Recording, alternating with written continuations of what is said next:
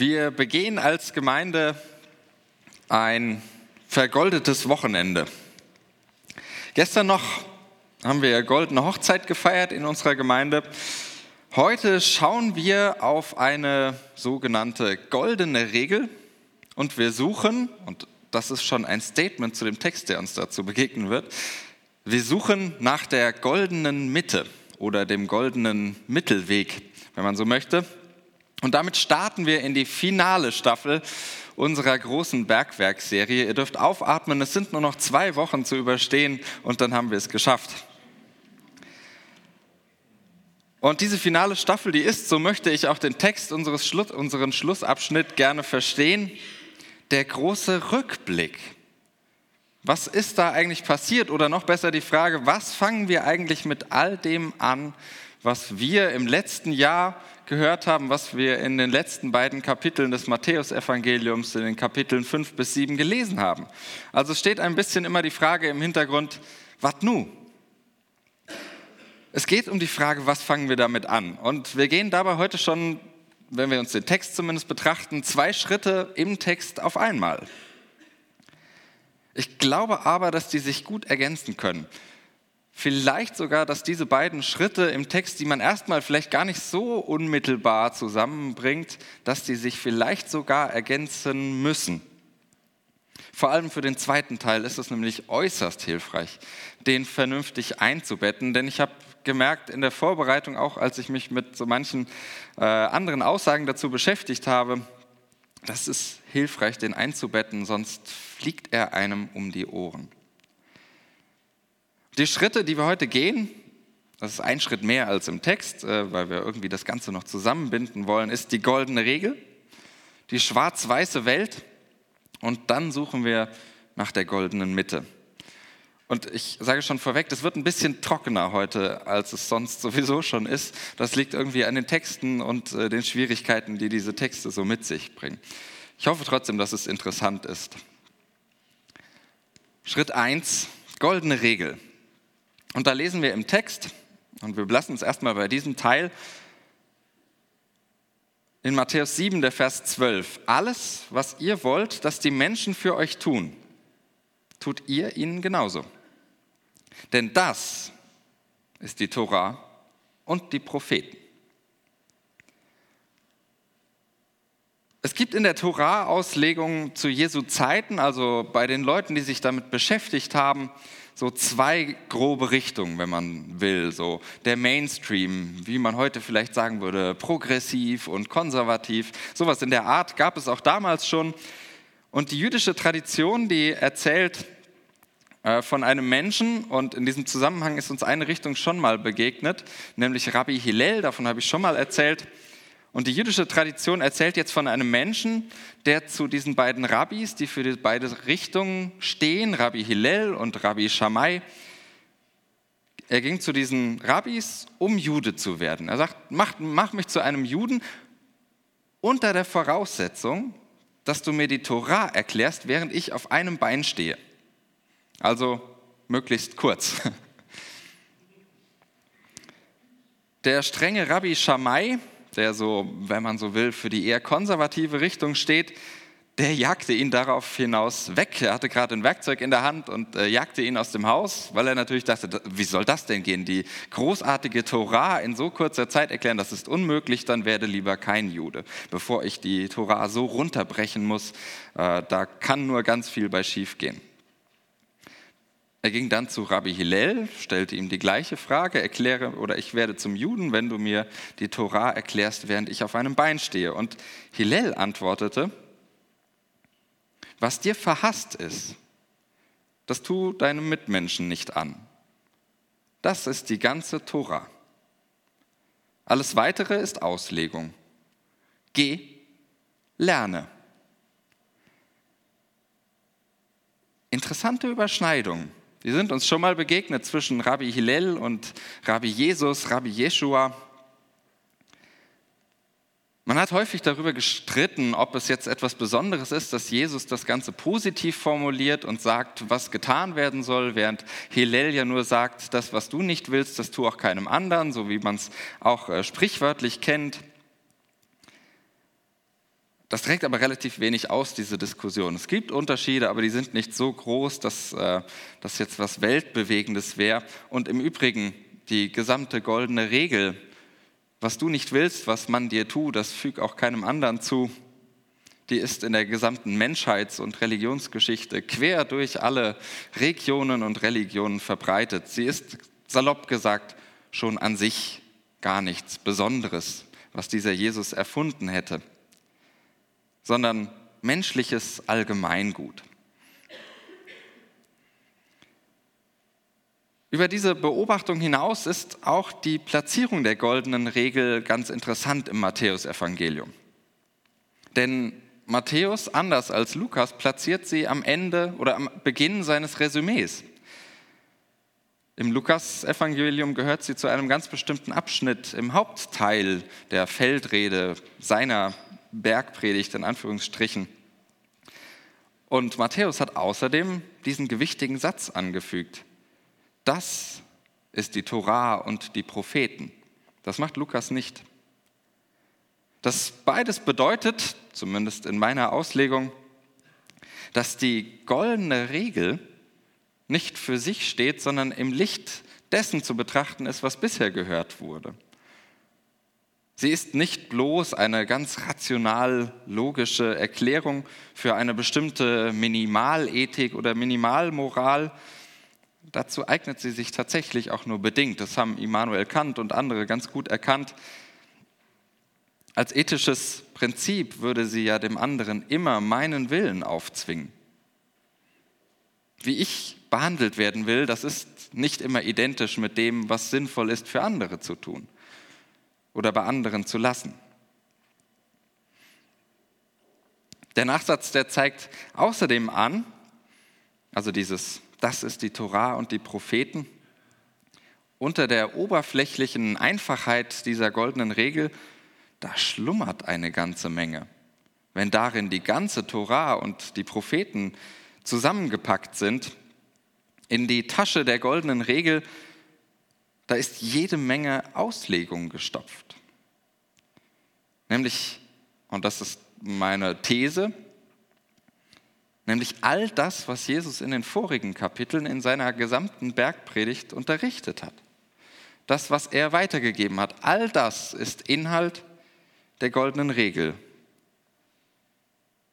Der Nachsatz, der kommt uns übrigens bekannt vor. Das ist die Torah und die Propheten, denn damit hatte Matthäus bereits den Hauptteil der Bergpredigt der Jesusrede eingeleitet.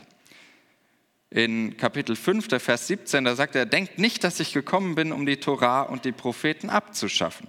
Ich bin nicht gekommen, um sie abzuschaffen, sondern um sie zu erfüllen. Alles zwischen diesen beiden Formeln ist Auslegung von Torah und Propheten. Und das heißt auch, alles dazwischen ist der Inhalt der goldenen Regel. Oder eben die ganze Bergpredigt ist Inhalt der goldenen Regel. Hilft mir zu fragen, was ich denn eigentlich sinnvollerweise will. Denn wenn ich, wenn ich ehrlich bin, ich will leben und lieben. Ich will geschützt und anerkannt werden, will versorgt und begleitet werden. Kurz, ich will so viel und ich brauche so viel von dem, was ich in der Bergpredigt lese. Das will ich mir zum Maßstab machen, es anderen zu tun. Nicht all das, was ich sonst so will. Ich glaube, das wäre ein Missverständnis der goldenen Regel. Nicht all das, was meine Laune so hergibt. Also mir würde man zum Beispiel etwas Gutes tun, mich äh, drei Tage in einem Kellerloch voller Bücher einzusperren. Für andere wäre das eine Straftat. Also da muss man ein bisschen vorsichtig sein und es braucht irgendwie einen Maßstab und eine Orientierung für das, was ich von der goldenen Regel her sinnvollerweise äh, wollen soll, kann, darf. Die goldene Regel, die ist also wie alles andere in der Bergpredigt auch nicht einfach eine stupide Anweisung, sondern eine Orientierung, so ein Leuchtturm vielleicht. Und besonders, sie ist eine Anleitung zur Kreativität. Sie erwartet keine Kopien eines Lebens, das schwarz auf weiß irgendwo vorgezeichnet ist, am Reißbrett geplant ist, sondern sie hält das Moment der Freiheit des Menschen fest, das, was in der Bergpredigt gemeint ist, im Licht der Liebe selbst zu erfinden. Sie gibt dir die Stifte an die Hand, mit denen du die Geschichte deines Lebens und deiner Gemeinschaft schreiben kannst. Allerdings nie allein, denn auch das fällt auf, wenn man Hillel und äh, Jesus da vergleicht. Die goldene Regel von Jesus ist in der Mehrzahl formuliert. Ihr sollt tun, nicht nur du allein. Das bedeutet ebenfalls, dass es nicht allein um meinen persönlichen, meinen ganz individuellen, vielleicht sogar individualistischen Willen geht. Ein solches Verständnis von Freiheit ist der Bibel und dem Neuen Testament und dem Christentum fremd. Es geht immer um die Frage nach dem Gemeinsamen, nach einem Handeln, das Gemeinschaft zerstört oder fördert, auseinanderreißt oder Menschen zusammenbringt, das Leben zur Hölle oder zum Himmel macht. Letzteres, das Himmelreich zu erleben, ist in Jesu Auslegung der Sinn der Torah. Der besagte Rabbi Hillel, der war sicherlich nicht der Auffassung, dass mit der goldenen Regel schon alles erledigt sei. Er sagt ja zum Abschied, geh, lerne. Auch wenn es ein bisschen schroff klingt, verschwinde und lerne, kann man auch äh, irgendwie komisch hören. Trotzdem gefällt mir das, denn es weist mich auf etwas ganz Wichtiges hin, nämlich darauf, dass Verstehen von Torah und dann eben auch das Verstehen der Bergpredigt ein andauernder Weg ist. Ein Weg. Nicht in der Zeit von auf einem Bein stehen abgeschlossen, abzuschließen. Und das schlägt die Brücke zu letzter Woche. Der Glaube als ein tätiges Vertrauen auf Gott ist ein ehrliches Bitten, ein offenes Suchen und zurückhaltendes Anklopfen. Kurz, Glaube ist nie fertig. Geh, lerne. Und das steckt ja auch in der goldenen Regel schon drin. Es ist überhaupt unmöglich, sie abzuarbeiten. Das geht überhaupt nicht, weil ihre Grundlage, das, wovon sie spricht, schon unerschöpflich ist. Denn ihre Grundlage ist ja unser eigenes, unser unstillbares Lebensbedürfnis unser Lebensbedürfnis in der Perspektive eines göttlichen, unendlichen Liebens. Das Leben im Licht der goldenen Regel ist vor allem eins, ein goldener Weg. Und diese stete, selbstkritische Rückfrage an mich und meinen Lebensweg. Immer wieder die Frage, was will ich denn eigentlich? was wollen wir denn eigentlich? Was tut denn eigentlich unserer Gemeinschaft gut? Und welche Überraschung? Das bringt uns zum zweiten Teil unseres Textes für heute Morgen, zur schwarz-weißen Welt. Da sagt Jesus diesen berühmt-berüchtigten äh, Teil aus der Bergpredigt, tretet durch das enge Tor ein. Weil das Tor weit ist und der Weg breit, der zum Untergang führt, schlagen viele diesen Weg ein. Wie eng ist das Tor und wie bedrückend der Weg, der zum Leben führt. Und wenige finden es oder ihn.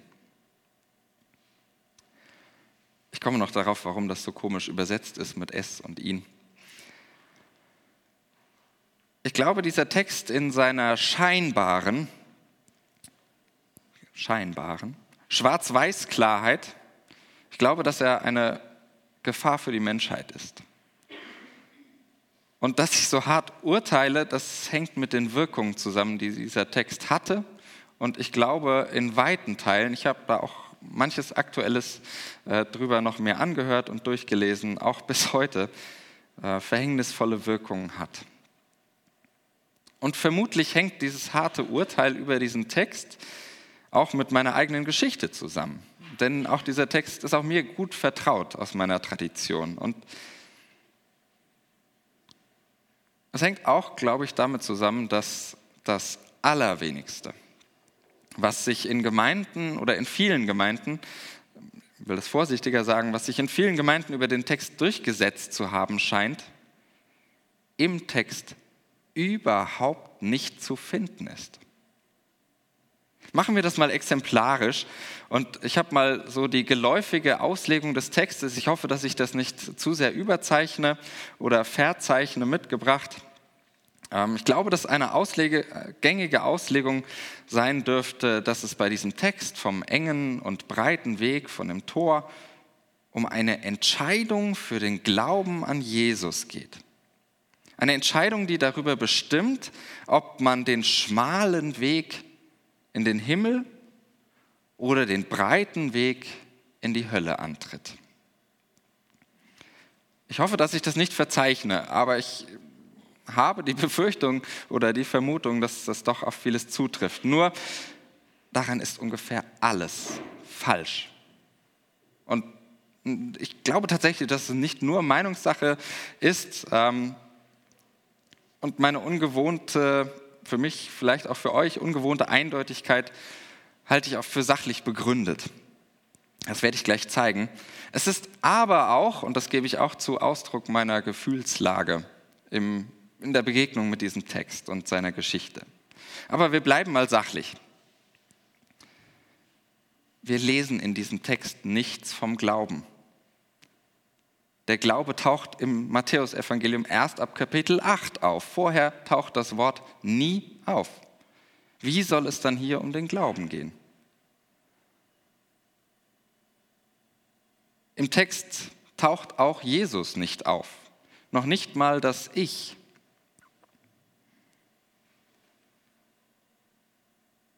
Auch von einer Entscheidung ist eigentlich, man kann sie reinlesen, aber eigentlich doch keine Rede. Vielmehr gibt es eine sehr deutliche Empfehlung für einen Weg, für einen bestimmten Weg. Für einen Weg, nebenbei bemerkt, so könnte man es deuten, den ohnehin alle suchen, aber nur wenige finden. Außerdem dürfte dem Autor ein Bild vor Augen stehen und vermutlich habt ihr bei diesem Text, manche kennen vielleicht dieses Bild von den zwei Wegen mit zwei Toren am Anfang, ein breites und ein schmales, dann kommt der Weg und man landet dann äh, entweder in einem himmlischen Paradies oder einer höllischen Unterwelt. Aber dem Autor steht aller Wahrscheinlichkeit nach ein Bild vor Augen, wo die Tore am Ende stehen, am Ende des Weges. Kann man auch begründen, ich lasse das hier mal aus, äh, können wir vielleicht noch drüber ins Gespräch kommen. Aber da stehen die Tore am Ende des Weges in der Bildwelt dieses Textes. Und nicht, wie es die genannte Auslegung erfordert, triff die Entscheidung und dann gehst du den Weg des Glaubens in den Himmel oder des Unglaubens in die Hölle. Wir lesen auch hier nichts von Himmel und Hölle sondern von Leben und Untergang. Und wer das aufmerksam verfolgt hat, das Matthäusevangelium und die Bergpredigt, die kennt die Begriffe Himmel und Hölle sehr gut, verwendet sie immer wieder. Wenn sie darüber hätte etwas sagen wollen, hätte sie das tun können.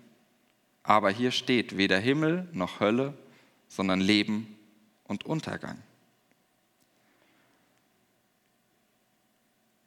Nun mag man sich fragen, wie man bei solch einer, wie ich finde, einigermaßen überwältigenden Faktenlage vom Text her auf diesen, verzeiht mir das, das ist äh, Grund meiner Emotionalität, auf diesen Glaubensentscheidungsquatsch kommt.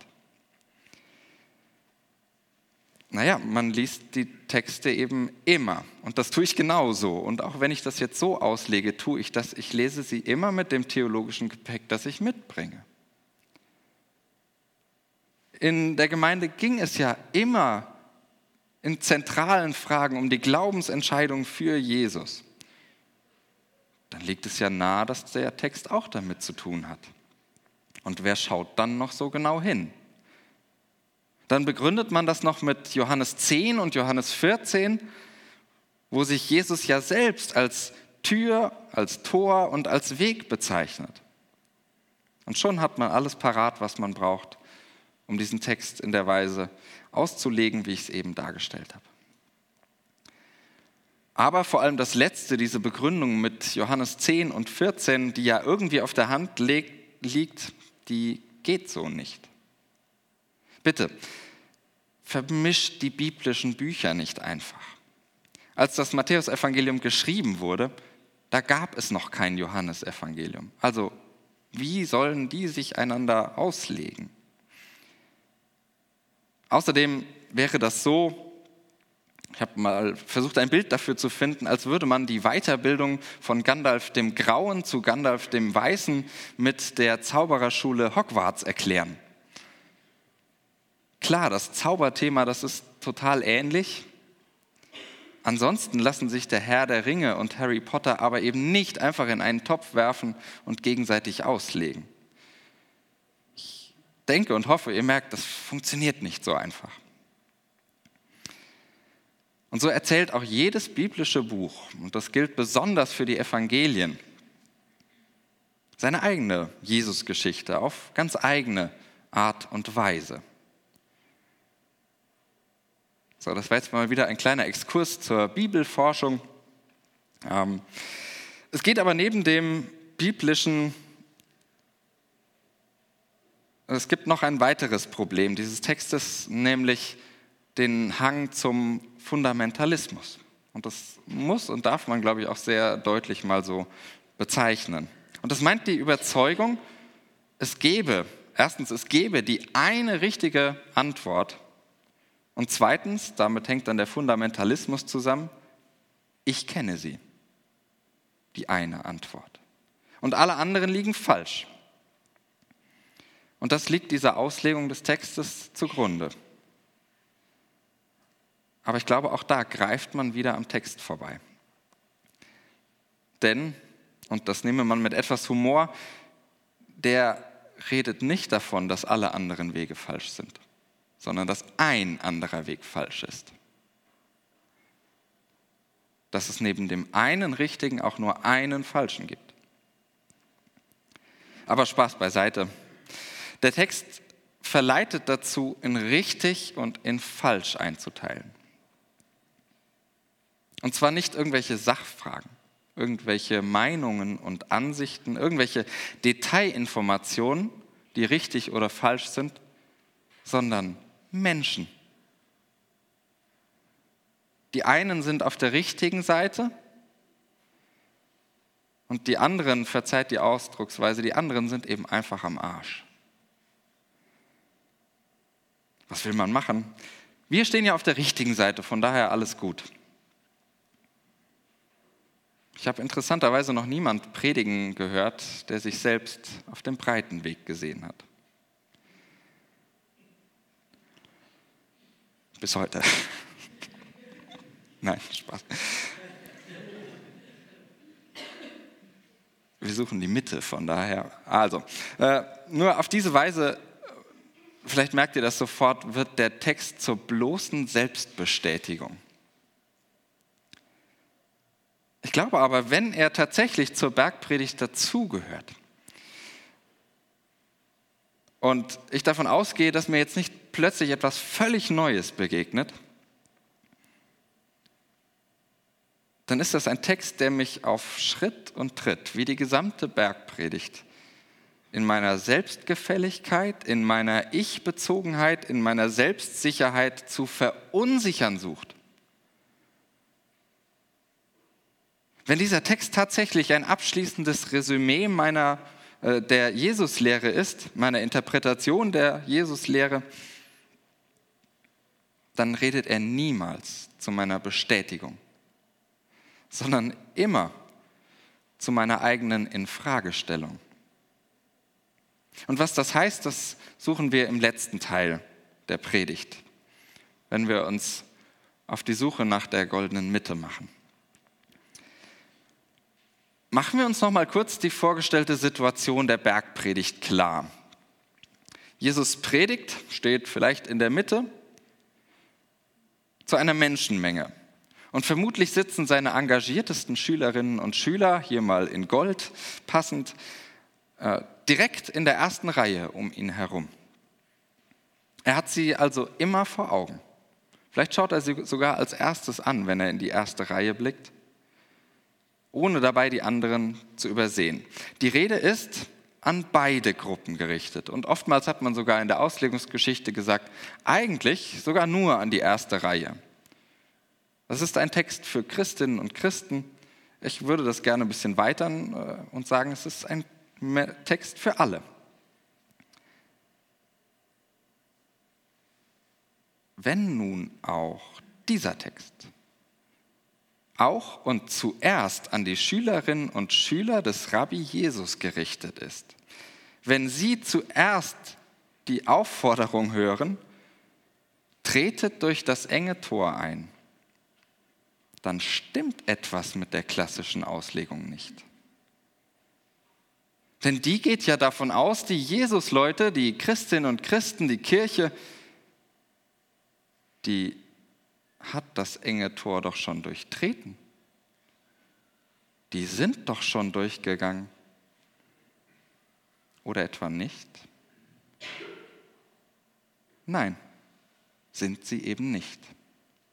Nein, sind wir eben nicht. Nein, das bin ich eben noch nicht. Wir sind auf dem Weg. Und der ständige Hinweis auf das Tor, das am Ende des Weges steht, jedes Mal, wenn ich diese Worte höre und lese, ist es der neue Hinweis darauf, erinnert mich in all seinem harten Realismus auch über das Leben auf dem Weg des Glaubens hinter diesem Jesus her. Auf welchem Weg ich bin, ist alles andere als eindeutig. Wer sagt denn, dass ich zu den wenigen gehöre? Und wer erlaubt sich ernsthaft das Urteil darüber zu entscheiden, wer zu den vielen gehört, die verloren gehen, deren Leben dem Untergang geweiht ist, was immer das bedeuten mag. Der Text selbst, glaube ich, lässt es offen. Damit kratzen wir auch schon wieder an einem Thema, das so in der klassischen Auslegung drin, drin, hängt, um das es im Text aber gar nicht geht. Ich glaube nämlich nicht, dass es um die Frage geht, darüber zu spekulieren, über einen, irgendeinen jenseitigen Verbleib des Menschen. Wenn ich den Zusammenhang ernst nehme, dann geht es eben auch in diesem Text um Torah und Propheten. Es geht dann auch hier um die Frage, was mir im Leben, im Hier und Jetzt Orientierung gibt. Auf welches Ziel hin oder anders gesagt, an welchem Sinn ich mich hier und heute ausrichte. Dieser Text stellt zumindest mir, wie ich ihn lese, nicht die Frage, wie sie vielleicht vielen im Ohr ist, wie man sie auch im Zusammenhang mit der klassischen Auslegung kennt, wo verbringst du deine Ewigkeit? Mal ehrlich unter uns, für eine Entscheidung solchen Ausmaßes ist die Menschheit nicht geschaffen. Also ich komme ja schon bei der Entscheidung in der Eisdiele ins Schwitzen und dann soll ich über meine Ewigkeit entscheiden. Ich glaube, der Text stellt mir vielmehr die herausfordernde Frage, wie gestalte ich meine Gegenwart? Unser gemeinsames Hier und Jetzt. Und zwar so, dass darin etwas vom Miteinander Gottes zu spüren ist. Ich glaube, der Text ist die zugespitzte Einladung, die Empfehlung, ja sogar die bittende Aufforderung, die Aufforderung Jesu, geht den Weg, den ich vorgegangen bin. Geht den Weg, von dem ich euch gerade erzählt habe, den ich vorgelebt habe. Geht den Weg dieser Bergpredigt. Und das heißt, setzt euch zu den Menschen, die am Rand sitzen, in den Dreck. Zeigt Gesicht. Erhebt eure Stimme für diese Menschen am Rand. Tretet ein für das Miteinander der Menschheit. Liebt über eure Grenzen hinaus und erwartet Großes in all dem. Denn das ist der Weg für das Leben. Und Jesus ist, glaube ich, der Überzeugung, auf diesem Weg geht Gott selbst durchs Leben. In aller scheinbaren Eindeutigkeit des Entweder oder im Text bleibt er aber gerade uneindeutig. Denn diesen Weg, den gilt es zu finden. Und finden kann nur, wer suchend bleibt. Vielleicht erinnert ihr euch an letzte Woche. Wenn nicht, empfehle ich das in aller Bescheidenheit, um diesen Teil jetzt zu verstehen, nochmal nachzuhören. Auch zum scheinbar eindeutigen Weg dieses Textes gehört die Uneindeutigkeit und Unsicherheit des Bittens, des Suchens und des Anklopfens. Was im Übrigen schon darin zum Ausdruck kommt, dass im griechischen Text nicht klar ist, worauf sich das bezieht, was zu finden ist oder was da zu finden sein soll. Denn grammatikalisch trifft das sowohl auf den Weg als auch auf das Tor als auch auf das Leben zu. Es lässt sich im Deutschen nur nicht nachahmen.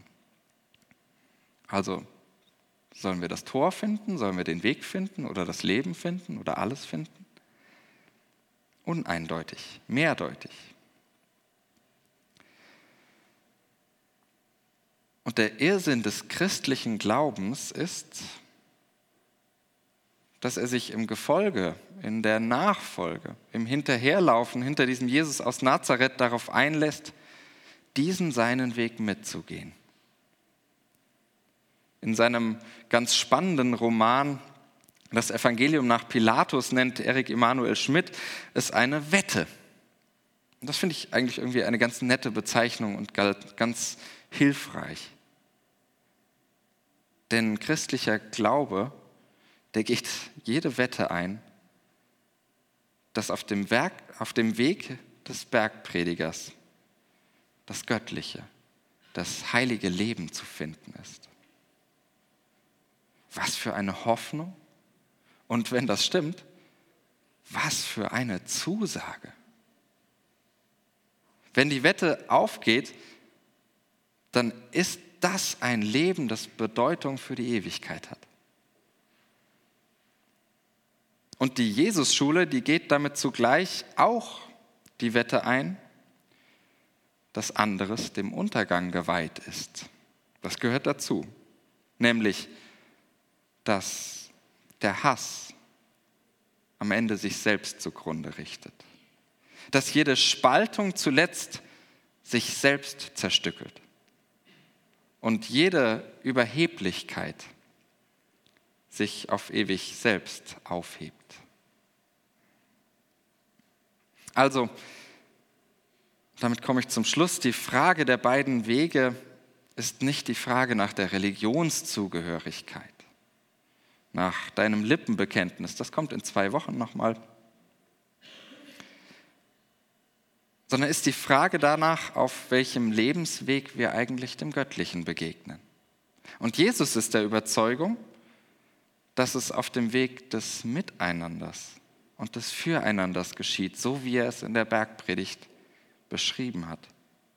Weil wir darin, im Bild gesprochen, dem Geheimnis Gottes auf die Spur kommen.